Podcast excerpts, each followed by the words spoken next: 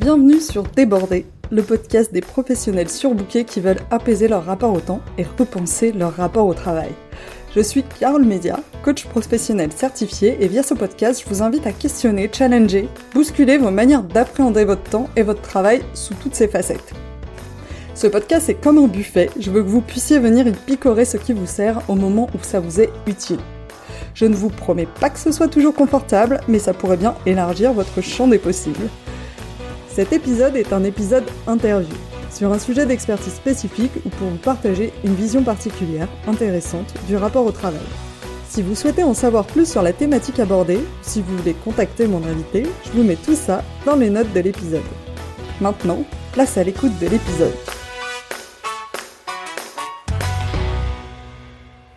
Bienvenue dans cette première interview de Débordé, où je reçois aujourd'hui Nadia Medjad, médecin et coach, pour parler d'un sujet qui m'importe et qui nous importe à toutes les deux euh, énormément, qui est le, sujet du burn-out.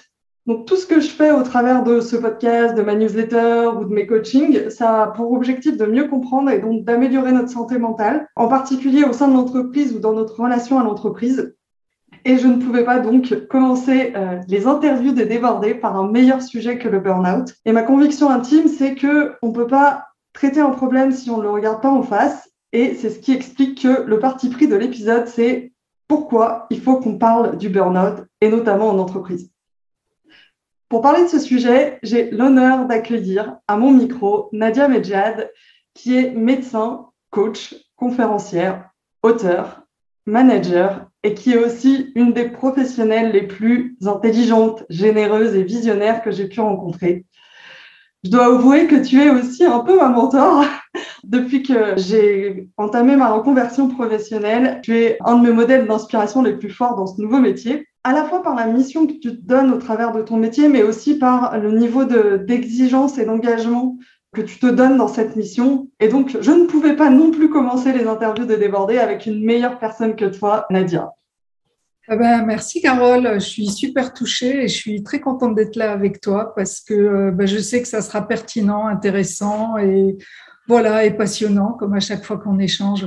On va commencer par une petite présentation. Donc, je sais très brièvement présenter, mais, euh, mais je vais te laisser aller un peu plus loin. Donc, tu te définis comme médecin et coach. Est-ce que Nadia, tu peux nous en dire un peu plus sur ce que tu mets derrière ça? Et ce que tu fais concrètement et comment tu accompagnes euh, les personnes que tu accompagnes Quel, sujet, euh, quelle personne, quel type d'intervention euh? Oui, bien sûr. J'ai commencé ma vie professionnelle comme médecin et euh, je suis tombée sur le constat que euh, bah, la médecine telle qu'on la pratique en Occident s'intéresse euh, essentiellement aux gens malades, aux gens accidentés, aux gens bah, dans le monde de la pathologie et ne prend pas en compte la prévention, en tout cas très peu. Et moi, c'est une chose qui m'a voilà, qui m'a frappée dans, cette médecine que j'ai apprise et qui m'a déçue, parce que je me suis dit, ben moi, je me sentirais bien plus efficace à, à empêcher euh, les maladies d'arriver, à prévenir les accidents, plutôt qu'à me manifester en tant que médecin ben, quand il y a déjà des dégâts. Donc ça, ça a été une première chose. Et puis euh, voilà, j'ai été amenée à me questionner sur mon, choix de métier. Et pour prendre de la distance et réfléchir un peu à tout ça, j'ai décidé d'aller faire de la recherche dans, dans le milieu de l'industrie pharmaceutique, donc de la recherche sur le médicament. Et c'est comme ça que je suis rentrée euh, dans, dans le milieu des grandes organisations. Je pensais y rester deux, trois ans, le temps de réfléchir à mon métier, et j'y ai passé 20 ans. Voilà, parce que de fil en aiguille, je faisais des trucs passionnants et j'ai travaillé dans plusieurs entreprises, notamment les dix dernières années dans une boîte du CAC 40. Et c'est là que j'ai découvert euh, la montée du stress dans toute sa magnitude. Mais bon, on, on y reviendra.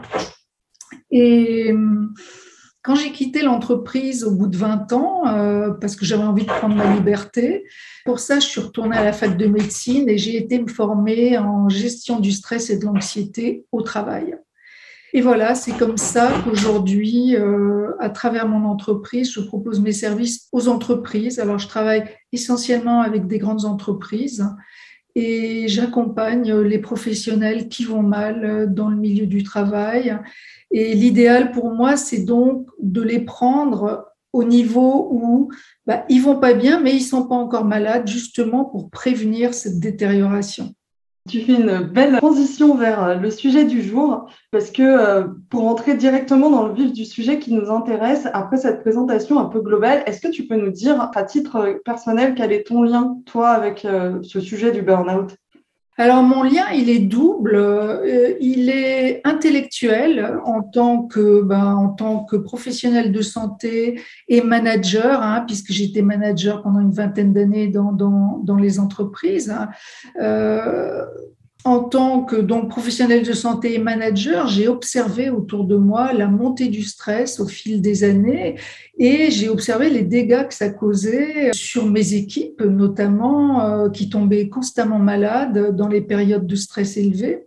J'ai vu que ça s'accentuait au fil du temps. Et j'ai aussi côtoyé le, stress à titre plus personnel parce que euh, j'étais moi-même surmenée en permanence, notamment euh, les dix dernières années parce que je travaillais à l'international, donc je prenais tout le temps l'avion.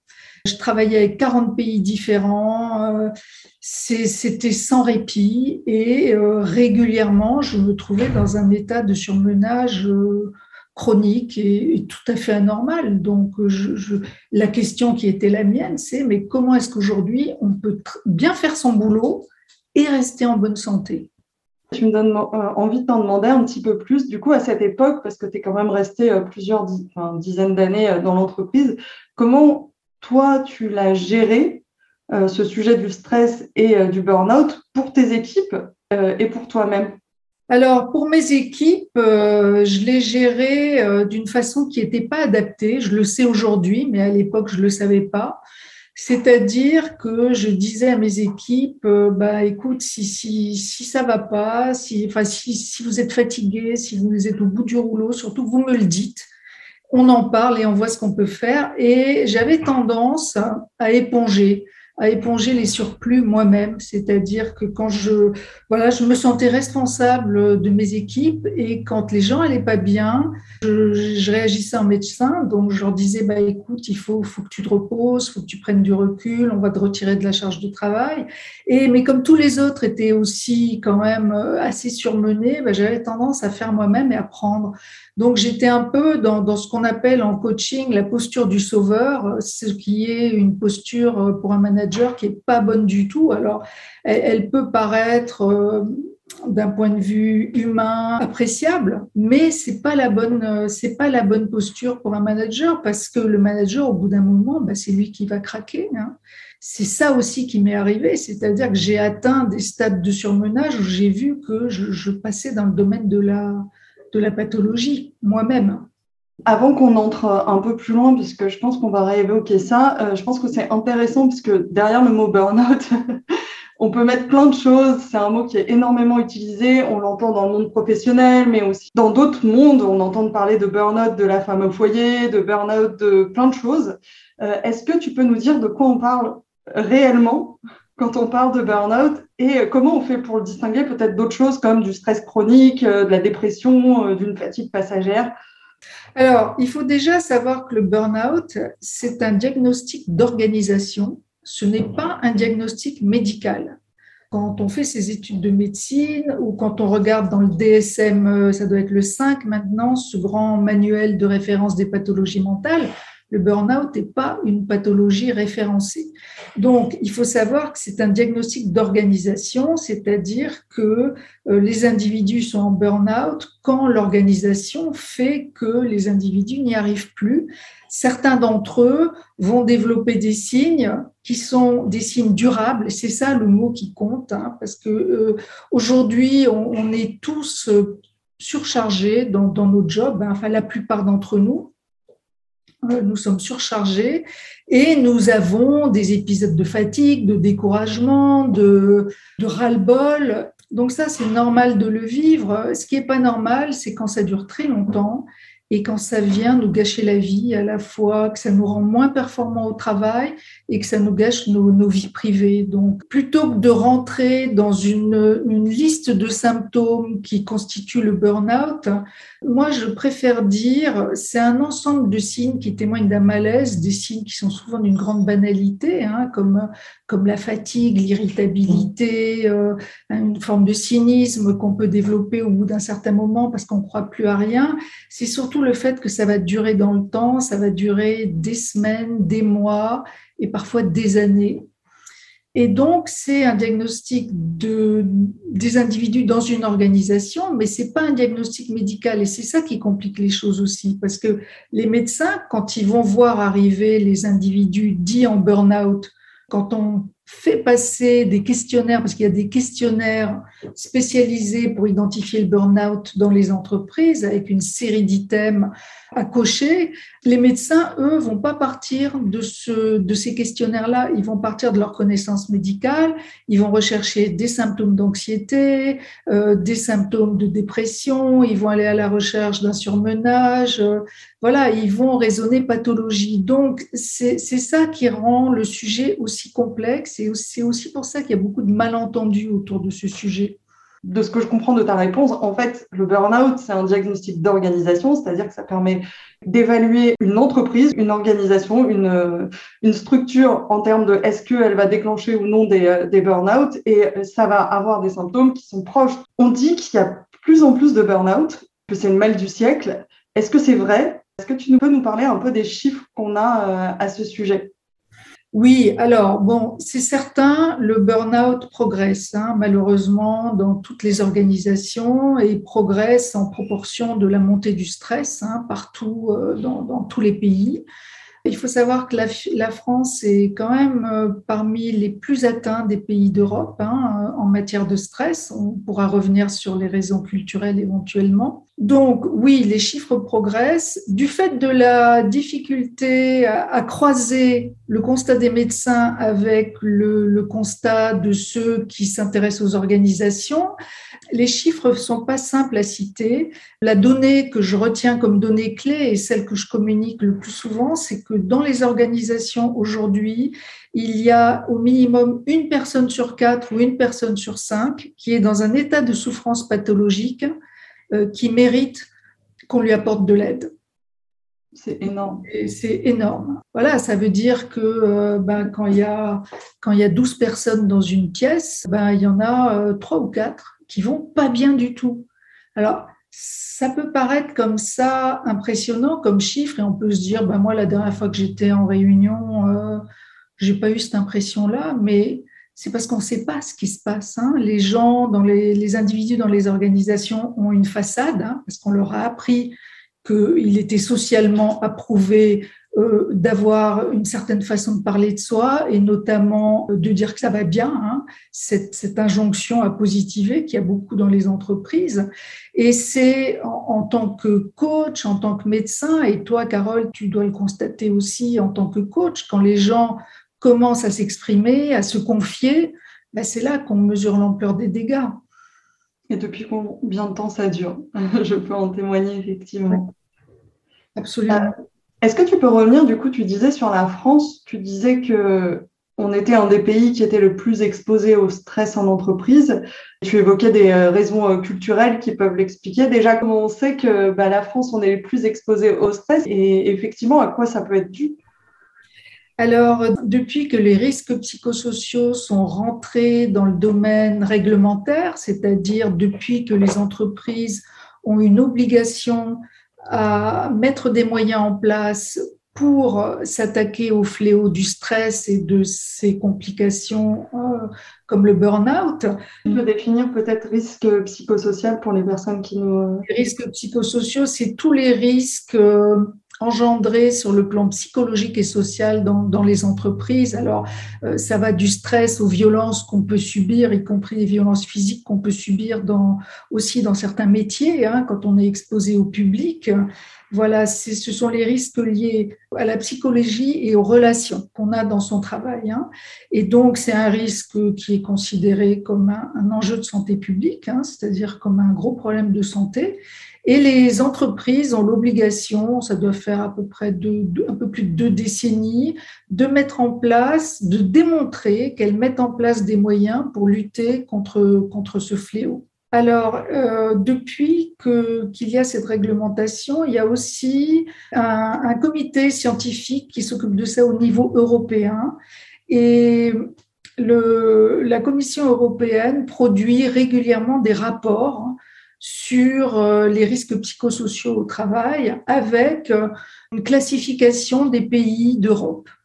Ce qu'on peut lire dans ces rapports, c'est que alors qu'on pourrait attendre que la France soit dans les pays les mieux nantis sur ce plan-là, comme peuvent l'être euh, l'Allemagne, la Grande-Bretagne, voilà, des pays auxquels on se compare volontiers quand on parle de l'Europe, euh, au lieu d'être à ces niveaux-là, on se retrouve en queue de peloton et très loin euh, de ces pays-là en matière de résultats sur le plan du stress. Et, et donc, les experts qui, qui, font ces rapports et qui les analysent disent ben, c'est lié à la, en partie à la culture française. Alors, il y a plusieurs éléments dans la culture française qui peuvent expliquer ça. Hein, il y en a sûrement d'autres.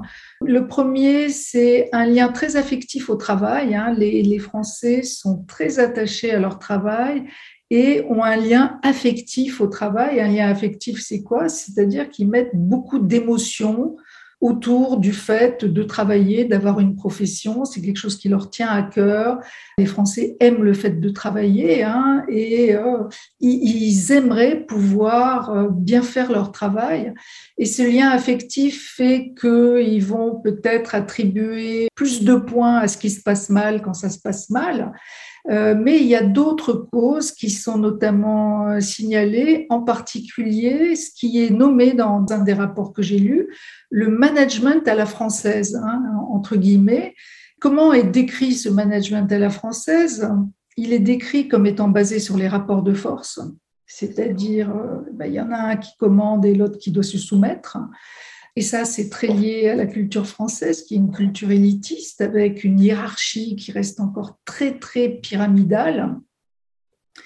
Et il y a le fait que dans notre culture cartésienne, les émotions sont niées ou alors elles sont stigmatisées et on refuse de les prendre en compte. Et voilà, on a tous pu entendre à un moment ou à un autre, euh, bah, tu laisses tes états d'âme à la maison, hein, euh, sous-entendu, les émotions n'ont pas leur place au travail. Mais euh, c'est une absurdité de dire ça parce que nous sommes animés d'émotions à tout instant de notre, de notre vie et les émotions au travail, on en a beaucoup et elles jouent un rôle essentiel. Donc là, je vais embrayer un peu sur les solutions, en fait, sur qu'est-ce qu'on fait. Qu'est-ce qu'on fait? Euh, pour, euh, pour améliorer ça, en fait, pour, euh, pour faire en sorte qu'il bah, y ait moins de personnes qui souffrent en silence, en plus, parce qu'on l'a vu, du stress, pouvant les conduire jusqu'au burn-out dans nos entreprises en France avec la culture telle qu'on l'a, parce qu'on sait qu'on ne peut pas changer une culture du jour au lendemain.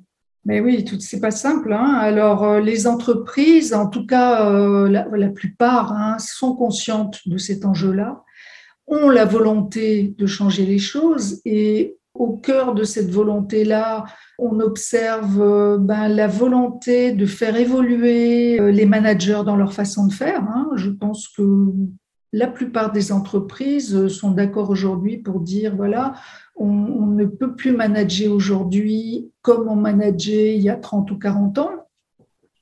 Or, c'est encore globalement en majorité le cas.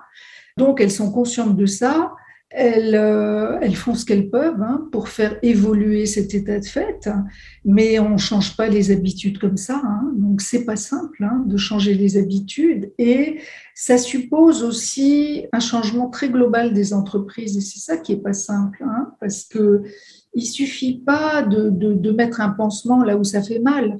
Il faut aussi changer la culture d'entreprise pour que les mentalités évoluent vers un management qui soit plus collaboratif plutôt que directif, vers une, en tout cas pour la France, moins de tabous autour des émotions et, et de leurs conséquences. Hein. Voilà, donc euh, ben, une des premières choses à faire déjà, c'est de susciter des prises de conscience, c'est d'aider les managers dans leur métier, hein, de les aider en priorité, puisque euh, ils, sont, ils sont en première ligne, hein, les managers, ils ont des équipes hein, à, manager, ils ont une sphère d'influence énorme. Et on leur demande aujourd'hui de faire différemment, mais on n'est pas toujours en capacité euh, de leur donner les clés. Et souvent, ces managers disent Bah oui, euh, on me demande de faire différemment, mais moi, je suis manager comme avant. Donc, comment, comment, qu'est-ce que je fais? Ben oui, c'est pas simple, hein, parce qu'on est tous en train de faire ce constat. Tout le monde n'a pas envie de changer non plus. Hein. Il y a des managers qui ont réussi en employant les moyens forts et qui, considèrent que ça fonctionne bien et qu'ils ont envie de continuer comme ça. C'est pas facile de renoncer à des méthodes qu'on a utilisées très longtemps, même quand on a la preuve que ça fonctionne plus. Et c'est quoi les nouvelles méthodes qui, euh, qui marchent? Tu as parlé de management plus collaboratif. Qu'est-ce que tu mets concrètement derrière ça? En fait, moi, je suis manager aujourd'hui et j'ai envie d'être un bon manager, de faire en sorte que mes équipes, elles aient un stress raisonnable, le stress positif qui permet d'avancer, mais pas celui euh, qui est chronique et qui nuit à la santé et qui nuit euh, à la performance. Qu'est-ce mmh. que, enfin, ça veut dire quoi manager de manière collaborative? Alors, bah, je vais te dire comment je l'aborde moi, hein, parce qu'il y a sûrement plusieurs façons de le faire. Euh, moi, ce que, j'explique aux, managers, c'est déjà euh, qu'il y a un cadre à respecter. Ça, on est tous d'accord là-dessus. Hein. C'est pas parce qu'on va renoncer au rapport de force qu'on va renoncer au cadre. Hein. Déjà, moi, je, je, commence par les rassurer là-dessus parce qu'ils ont l'impression que les nouvelles approches managériales, ça va être quelque chose façon bisounours, où tout le monde s'aime, tout le monde est copain. Euh, voilà, ça c'est une vision simpliste des choses. Hein. Euh, euh, manager, c'est d'abord encadrer, c'est-à-dire donner un cadre. Donc le cadre, ça suppose des règles du jeu. Ces règles doivent être claires et elles doivent être respectées. Ça c'est une première chose. Donc on va dire que le manager garde une posture qu'on peut appeler haute, c'est-à-dire de décideur, sur le cadre. Là où ça peut et ça doit changer, c'est au sein du cadre, c'est-à-dire dans la façon dont les relations humaines vont être orchestrées. Et notamment, en matière, il y a un sujet euh, qui est celui de la sécurité psychologique des individus. Moi, je dis aux managers, votre job aujourd'hui, c'est de faire en sorte que dans votre équipe, les gens se sentent en sécurité. Parce que le sentiment d'insécurité, c'est-à-dire de ne pas pouvoir dire ce qu'on pense, de ne pas pouvoir donner un feedback euh, négatif ou dire simplement, moi, ce projet, j'y crois pas pour telle ou telle raison, dans les entreprises, il y a plein d'individus qui n'osent pas dire ce qu'ils pensent et, c'est très embêtant parce qu'ils ont leur contribution à apporter, leur avis est important. Aujourd'hui, on a atteint un stade où la contribution de chacun est importante. Ça veut dire qu'il faut être au courant de l'opinion que chacun a de ce qui se passe. Et si les gens ont peur, ils vont pas s'exprimer et surtout, ils vont être moins performants. Parce que quand on a peur, on s'occupe à se protéger. Et se protéger, c'est quoi? C'est surveiller l'environnement pour détecter tous les signaux de danger. Qui a parlé avec qui? Quelle est l'information qui circule peut-être, qui commence à circuler et que je n'ai pas? Hein, Ça veut dire que quand les gens ont un sentiment d'insécurité, ils vont se mettre à se détacher de leur mission pour surveiller l'environnement et pour se protéger en tant que professionnels pour protéger leur job. Et c'est quoi les clés pour toi euh, pour créer cette sécurité euh, psychologique Si moi je suis manager aujourd'hui et que je me dis, bah, en fait, euh, déjà j'ai envie de vérifier si je, peut-être naturellement je crée ce cadre, peut-être pas, en fait, je ne peux pas savoir comment je vérifie. Et ce serait quoi peut-être la première chose ou les premières choses ou les fondamentaux que je dois mettre en place ou que je pourrais mettre en place pour améliorer cette sécurité psychologique? Eh ben, c'est de parler des sujets qui font peur, justement. Parce que un sujet dont on ne parle pas, c'est un sujet tabou. Un sujet tabou, c'est la place à l'imaginaire et aux pires interprétations. Parce que notre cerveau est pessimiste. Ça veut dire que quand il y a un truc qui n'est pas clair, notre cerveau s'imagine le pire. Hein, on voit bien quand on attend euh, un enfant ou un conjoint qui aurait dû rentrer à telle heure et qui est un peu en retard, le cerveau, il va d'abord nous servir les, options pessimistes. Ah, mais s'il avait eu un accident, mais s'il y a un problème, et ceci et cela. Voilà, ben, c'est tout le temps comme ça. Quand la situation est ambiguë, le cerveau va aller chercher des hypothèses catastrophistes. Donc, il faut parler des choses pour qu'elles prennent une dimension normale. Oui, il y a des problèmes et oui, on peut en parler. C'est déjà de demander aux gens bah, ce qui leur fait peur, quelles sont leurs appréhensions, et les mettre suffisamment en confiance pour qu'ils s'expriment. Et leur poser la question, est-ce qu'il y a des choses, euh, voilà, est-ce qu'il y a des choses sur tel projet que tu penses et que tu n'as pas encore exprimé, ou que tu aimerais exprimer mais que tu n'oses pas dire? Ce pas des choses qu'on a l'habitude de demander à un collaborateur, ça. On n'a pas, même pas l'habitude de s'en préoccuper. Non, c'est des questions qu'on ne se pose même pas à soi-même, en fait. Ces questions, elles sont très intéressantes euh, à poser à nos collaborateurs, mais déjà à se poser à soi-même dans notre euh, job. Exactement. Exactement. De quoi j'ai peur euh, Qu'est-ce qui me fait le plus peur dans ce truc-là Quel serait le pire cas de figure?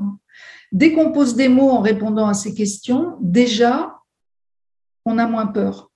Et puis, en parler, ça crée du lien ça veut dire qu'on n'est pas tout seul à réfléchir à ça, parce qu'en général, euh, on n'ose pas en parler, mais on est plusieurs à y penser. Donc, on rend service au groupe. Alors, je pense que les collaborateurs, ils peuvent pas. Enfin, c'est difficile aujourd'hui de pouvoir espérer attendre un climat général dans l'entreprise qui leur permette de s'exprimer avec autant euh, de franchise à tout moment. Mais je pense que c'est possible au sein d'une équipe. C'est-à-dire qu'un manager avec son équipe peut aller dans ce sens-là. Et moi, je connais des managers qui réussissent à créer ce climat de sécurité, un peu comme une petite bulle de sécurité dans des entreprises où clairement, c'est pas la norme. Hein. Ça veut dire qu'on peut créer une petite poche de sécurité, même dans des environnements bah, que j'appelle hostiles. Et on n'a pas besoin d'être en sécurité tout le temps. L'humain a jamais été en sécurité tout le temps, mais il a besoin de pouvoir se réfugier régulièrement dans un endroit de sécurité. Je vais revenir sur ce point parce que c'est super intéressant. Mais j'ai une question qui m'est venue. En fait, on pourrait avoir peur en posant ces questions, en fait, qui vont mettre le doigt sur les choses qui font mal, sur les choses négatives, euh, de créer une, culture très négative où on n'est pas constructif. Qu'est-ce que tu réponds à, à ça? Ben moi, je réponds que la culture qu'on veut, c'est une culture réaliste. Aujourd'hui, les aspects négatifs sont tabous, mais c'est pas réaliste. On a une crise sanitaire, on a une guerre aux portes de l'Europe. Est-ce que c'est réaliste d'être euh, positif tout le temps? Est-ce que c'est réaliste de se dire qu'on peut faire abstraction de tout ça et puis euh, tout le monde, est heureux, euh, il faut être positif, tout va très bien, mais c'est juste pas réaliste, quoi. En tout cas, ce n'est pas une réalité biologique.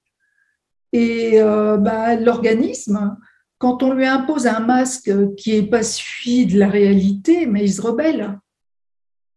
Hein, parce que alors on va passer la journée avec son masque là de positivité.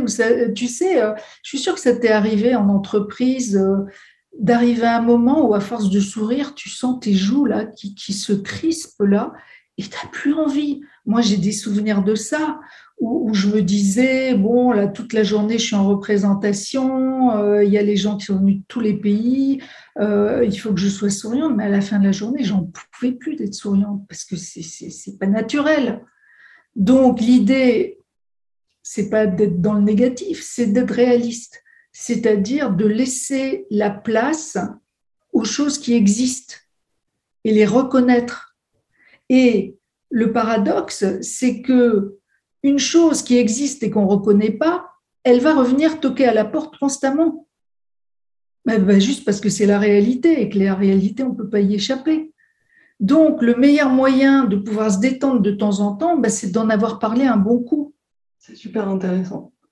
Si je reviens à notre sujet du manager, J'ai envie de revenir dessus parce qu'en plus, tu en parlais de, créer ces bulles dans une entreprise euh, où tout n'est pas forcément tout rose et où il peut y avoir des comportements un peu toxiques. Moi, j'ai le sentiment que c'est possible, mais que ça va demander énormément à ce pauvre manager qui est un peu au milieu de tout ça et qui va créer cette bulle dans son équipe, mais qui lui va devoir absorber en fait tout ce qui vient de l'environnement, du dessus, mais aussi euh, de tous ses autres pairs euh, qui, qui vont eux avoir les comportements euh, de l'entreprise. Comment on fait en tant que manager pour vivre ça et pour ne pas craquer, pour ne pas se mettre soi-même en situation de stress chronique ou de burn-out? Hmm.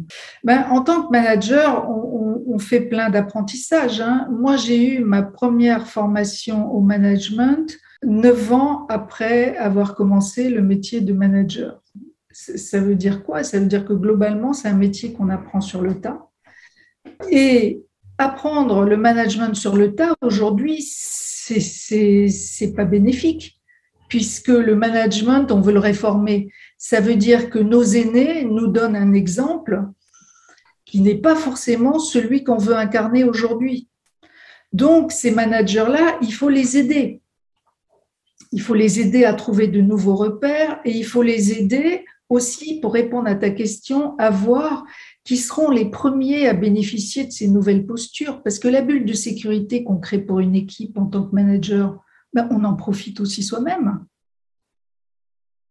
en tant que manager aussi, pouvoir dire les choses, parce que les managers, très souvent, ont une énorme appréhension à, faire des feedbacks négatifs. Hein, moi, combien de fois je vois des situations où le manager n'a pas osé dire aux collaborateurs, écoute, là, ça va pas.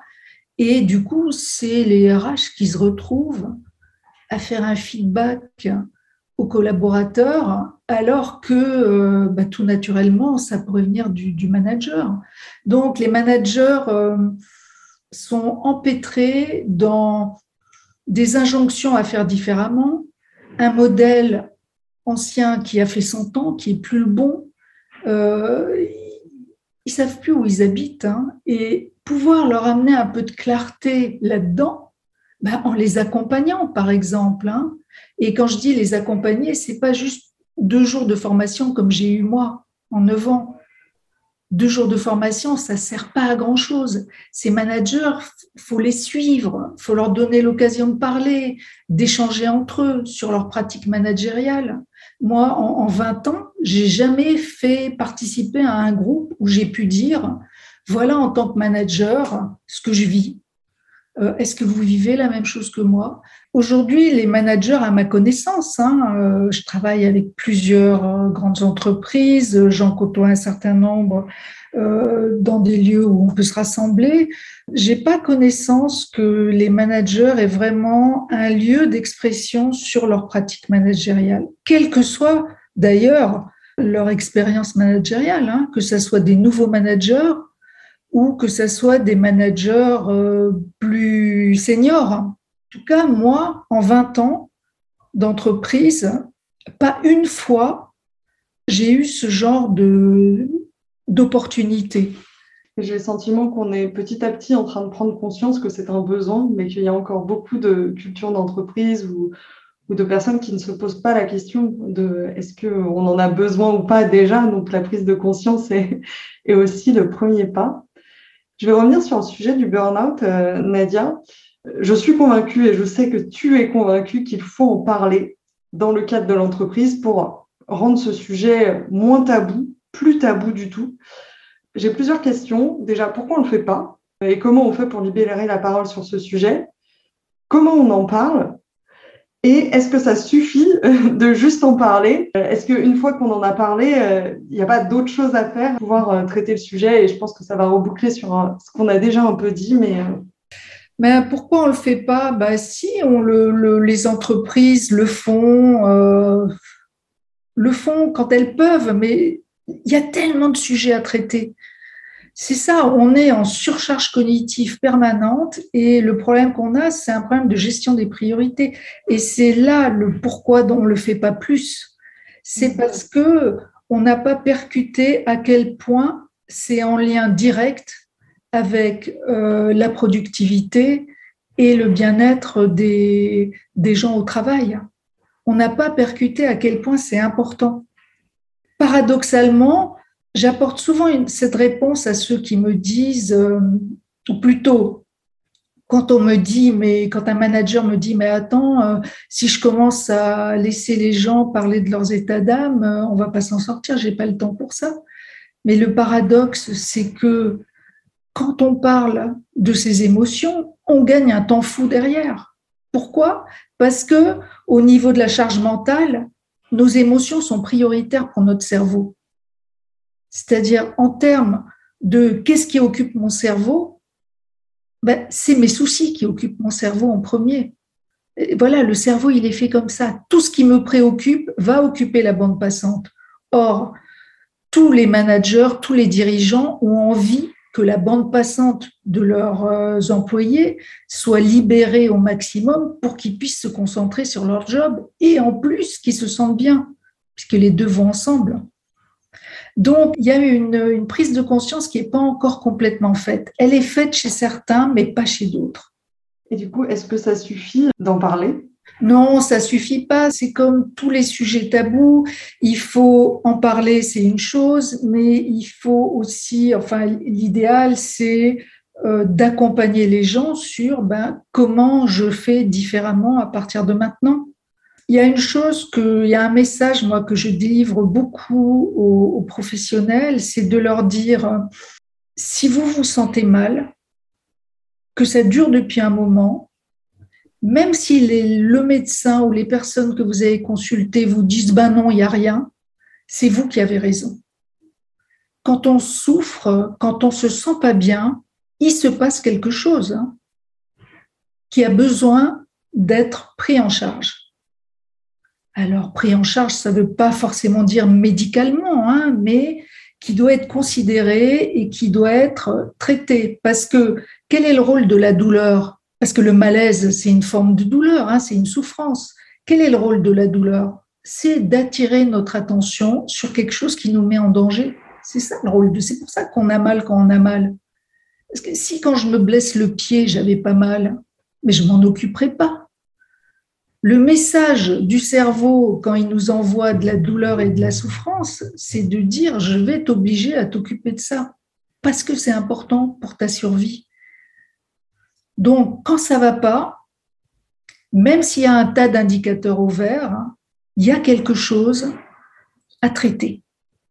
Et à contrario, en fait, c'est pas toujours évident de savoir qu'on est dans une situation de stress, surtout euh, si on le vit depuis longtemps et que c'est devenu euh, quasi euh, une habitude. Donc, comment on fait quand on est face à des personnes qui nous disent que ça va, qu'on voit que ben il y, a, quand même des signaux qui nous font penser que ben, ça irait mieux si, ne serait-ce que d'un point de vue physique, s'il n'y avait pas ce stress, ou même nous-mêmes, en fait, comment on fait pour savoir qu'on est en stress et qu'on n'est pas en pré-burnout Alors, déjà, il y a, y a des réflexes à mettre en place. C'est déjà de se poser la question. C'est là, si j'arrête toutes les sources de simulation, hein, si j'arrête de regarder mon écran, si j'arrête de parler à quelqu'un, si je me retrouve là tout seul avec moi-même pendant deux minutes, dans quel état je me trouve? Littéralement, qu'est-ce que j'observe de ce qui se passe en moi? Parce que pourquoi est-ce qu'on a du mal à détecter ça chez soi? C'est parce qu'il y a un tel bruit de fond, on est tellement stimulé qu'on n'a plus on a perdu la capacité à écouter ce qui se passe dedans, parce qu'on passe son temps à écouter ce qui se passe dehors. Donc déjà, c'est de faire un moment de pause et de se dire, ben voilà, là, comment je suis? Et très souvent, on ne va pas savoir répondre à la question. Pourquoi? Parce qu'on n'a pas l'habitude de faire ça. Donc l'idée, ça va être de le refaire souvent, mais encore faut-il en avoir l'envie et la volonté. Une personne qui n'a pas envie de se pencher sur l'état dans lequel elle est, elle ne changera pas. Mais il y a un moment, parce que ce dont on ne s'occupe pas continue à se détériorer et le signal est de plus en plus fort, il y a un moment où la personne va être obligée d'écouter.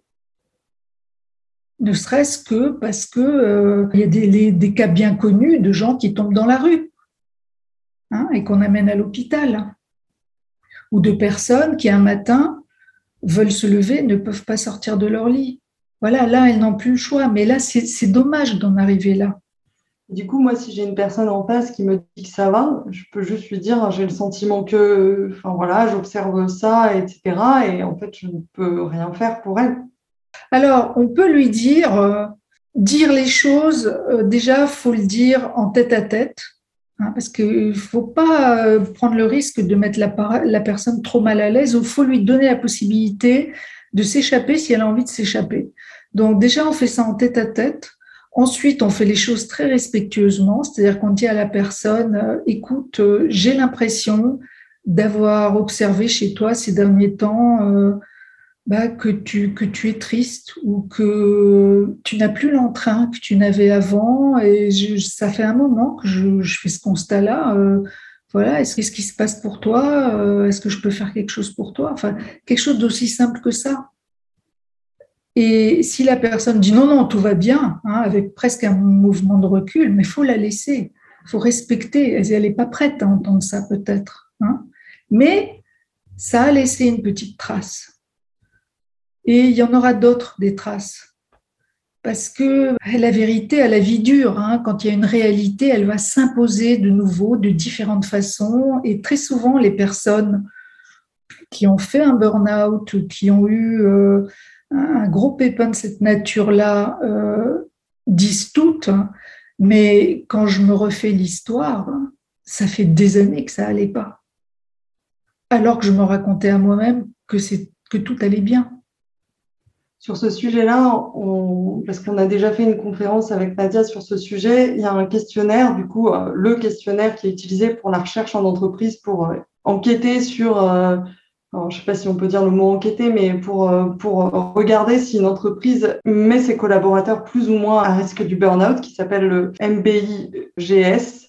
Bon, je vous mettrai la référence dans les notes de, de l'épisode pour que vous puissiez aller voir parce que ça vous permet de vous évaluer en fait euh, et de voir un peu où vous en êtes par rapport à ce sujet du burn-out. Si vous voulez le faire euh, par vous-même et aller regarder un peu comment vous vous évaluez, je pense que ça peut être intéressant et c'est un un outil que j'aimerais mettre à disposition euh, du podcast.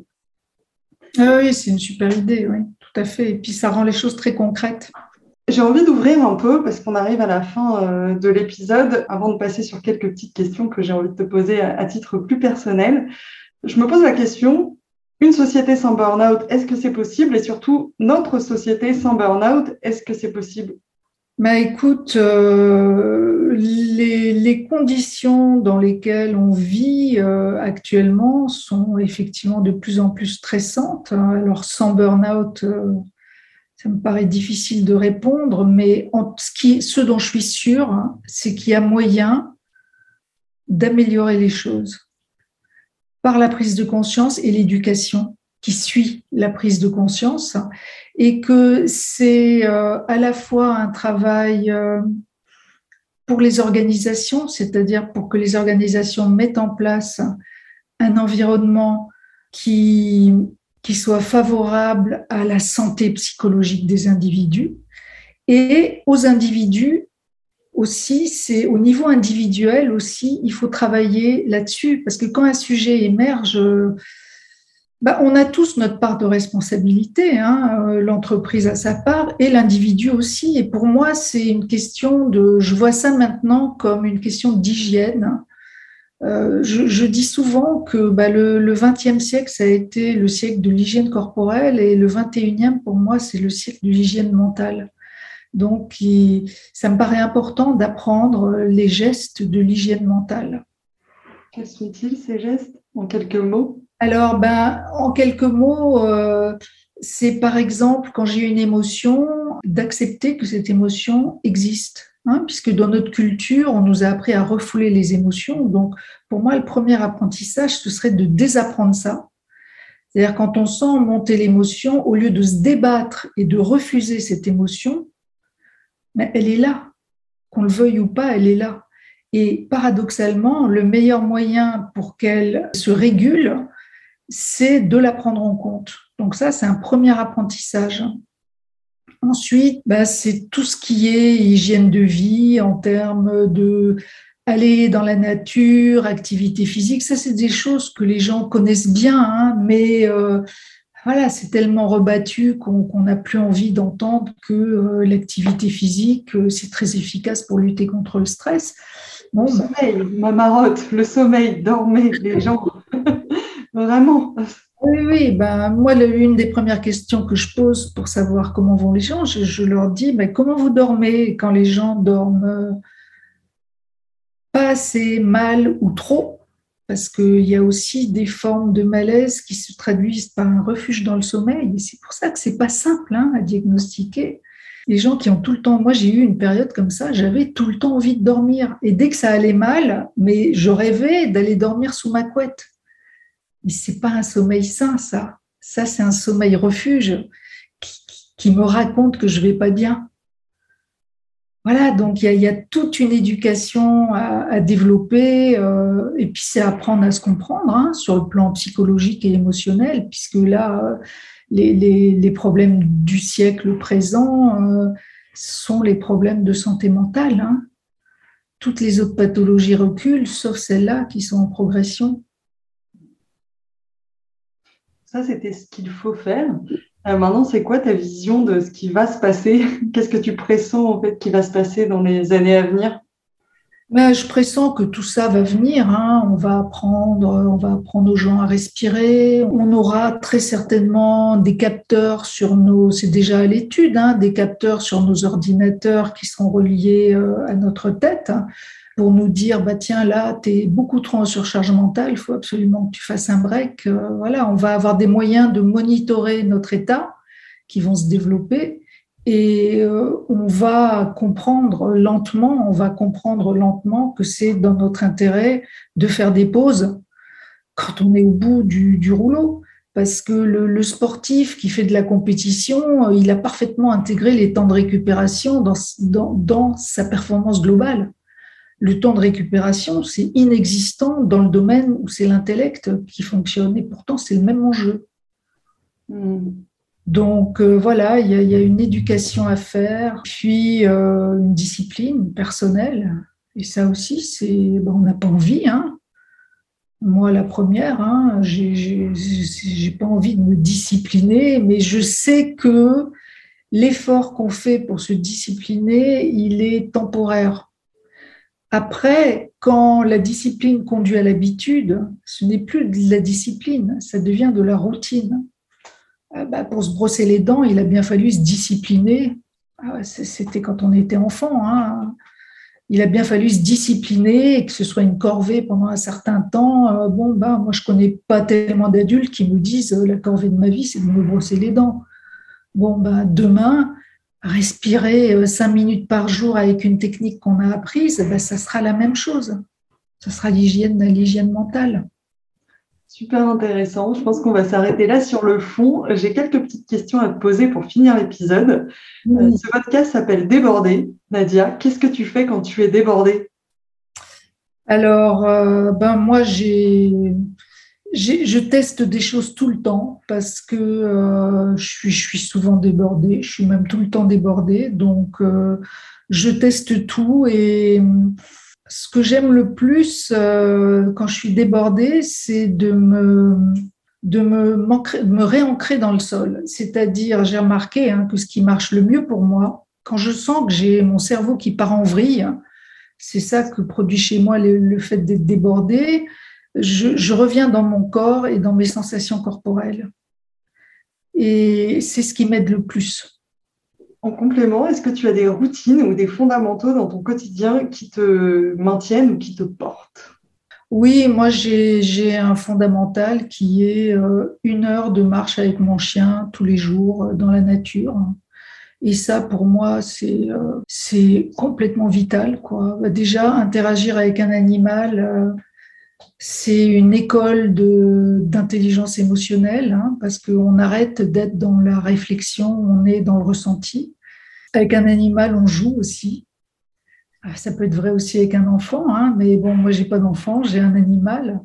Donc, euh, moi, mon animal, parce que je suis quelqu'un de très cérébral, mon animal me remet dans mon corps incarné en quelque sorte. C'est-à-dire que mon ma petite chienne, toutes les heures, elle vient me voir quand je travaille. Elle, vient me voir, elle me sollicite et elle me rappelle que j'ai un corps hein, avec des besoins physiques et euh, que j'ai besoin de bouger, que j'ai besoin de rire, de jouer. Et elle m'apporte ça, elle me ramène dans la réalité incarnée.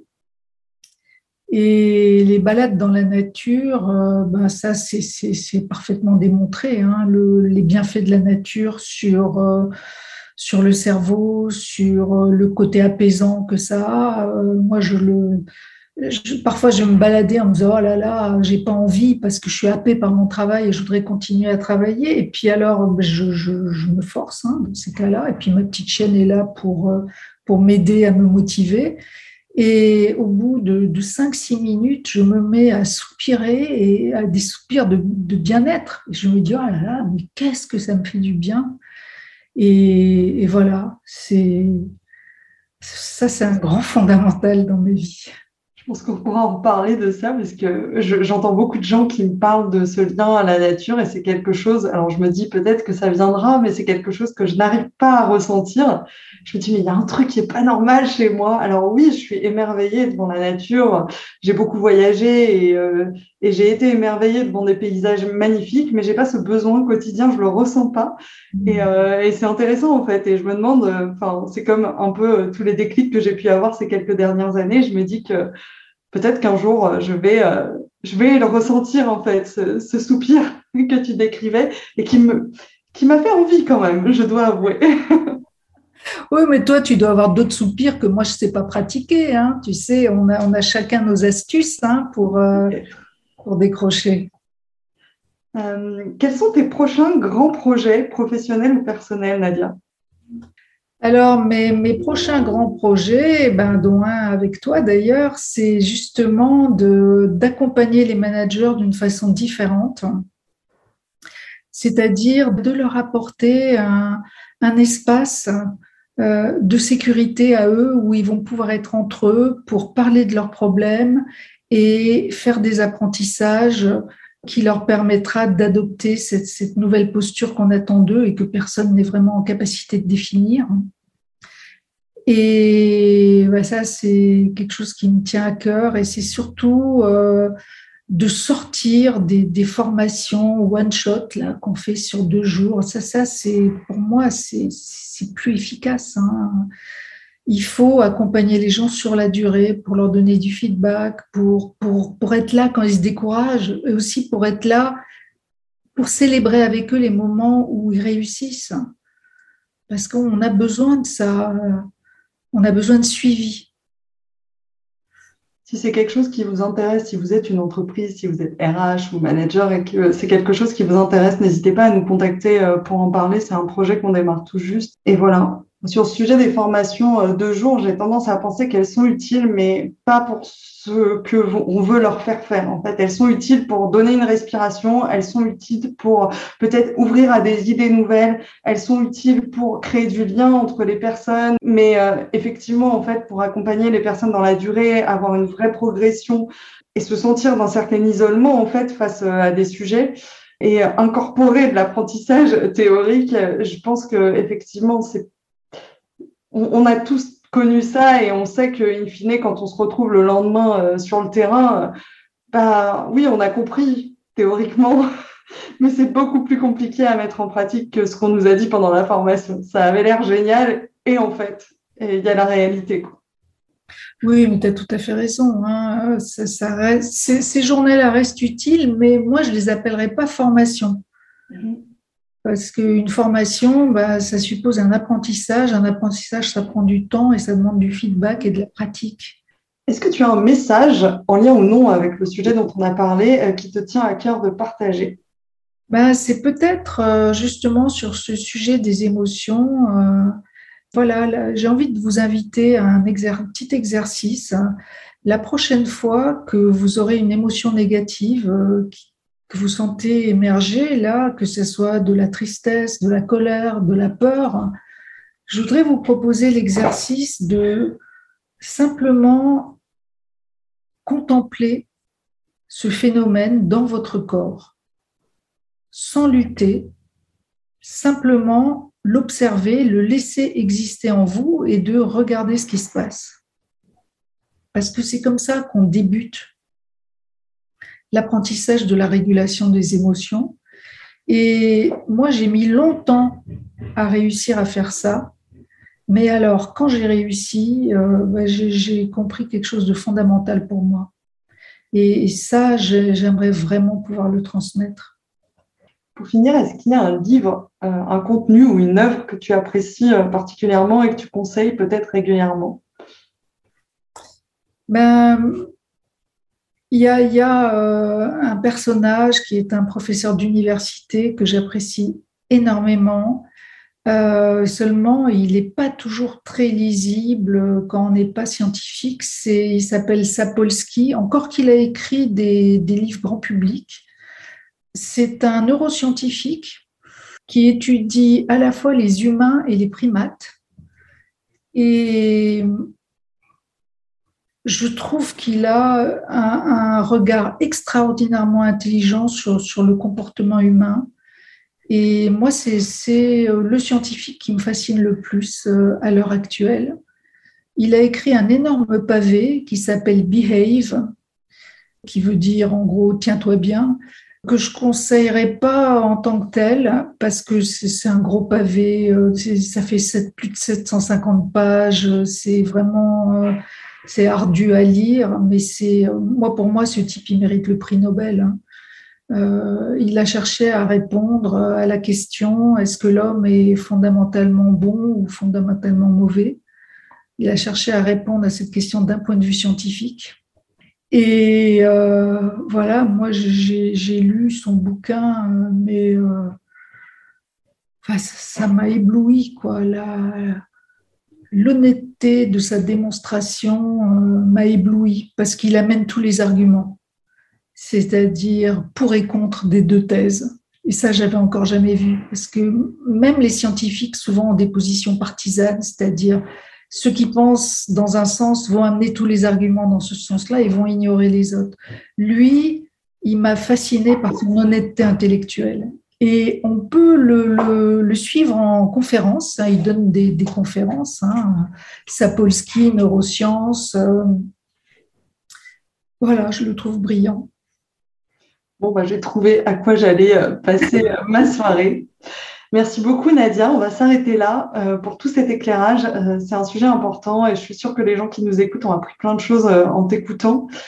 Si on veut en savoir plus sur toi, te contacter, voire euh, travailler avec toi, comment on peut le faire? Bah, c'est essentiellement LinkedIn et euh, j'ai une petite page internet sur mon livre euh, Neurolearning par laquelle on peut me contacter aussi. Ok. Bah, merci, merci de nous avoir écoutés. Bah, je vous aurais mis les références et les liens qui vont bien dans, dans les notes de l'épisode. Et, et voilà. Merci beaucoup Nadia. Euh, Merci à toi, Carole. C'était un plaisir d'être avec toi, comme à chaque fois. Je vous remercie d'avoir écouté cet épisode jusqu'au bout. Je vous invite à vous demander ce que vous en avez appris et surtout comment vous pouvez appliquer cet apprentissage dans votre quotidien. Si cet épisode vous a fait penser à quelqu'un, n'attendez pas pour lui transmettre, ça pourrait changer sa journée et par la même occasion, ça m'aide aussi vraiment beaucoup. Si vous souhaitez me contacter pour me faire part de vos feedbacks, me soumettre des idées de thèmes ou de personnes à rencontrer, ce sera avec grand plaisir. Vous avez trois moyens pour le faire, soit par email à mon adresse carole at fitintheplate.coach, sur LinkedIn sur mon profil Carole Mesia, sur Instagram sur le compte fitintheplate-du-bas coaching. Sentez-vous libre de me contacter, je me réjouis d'échanger avec vous là-bas.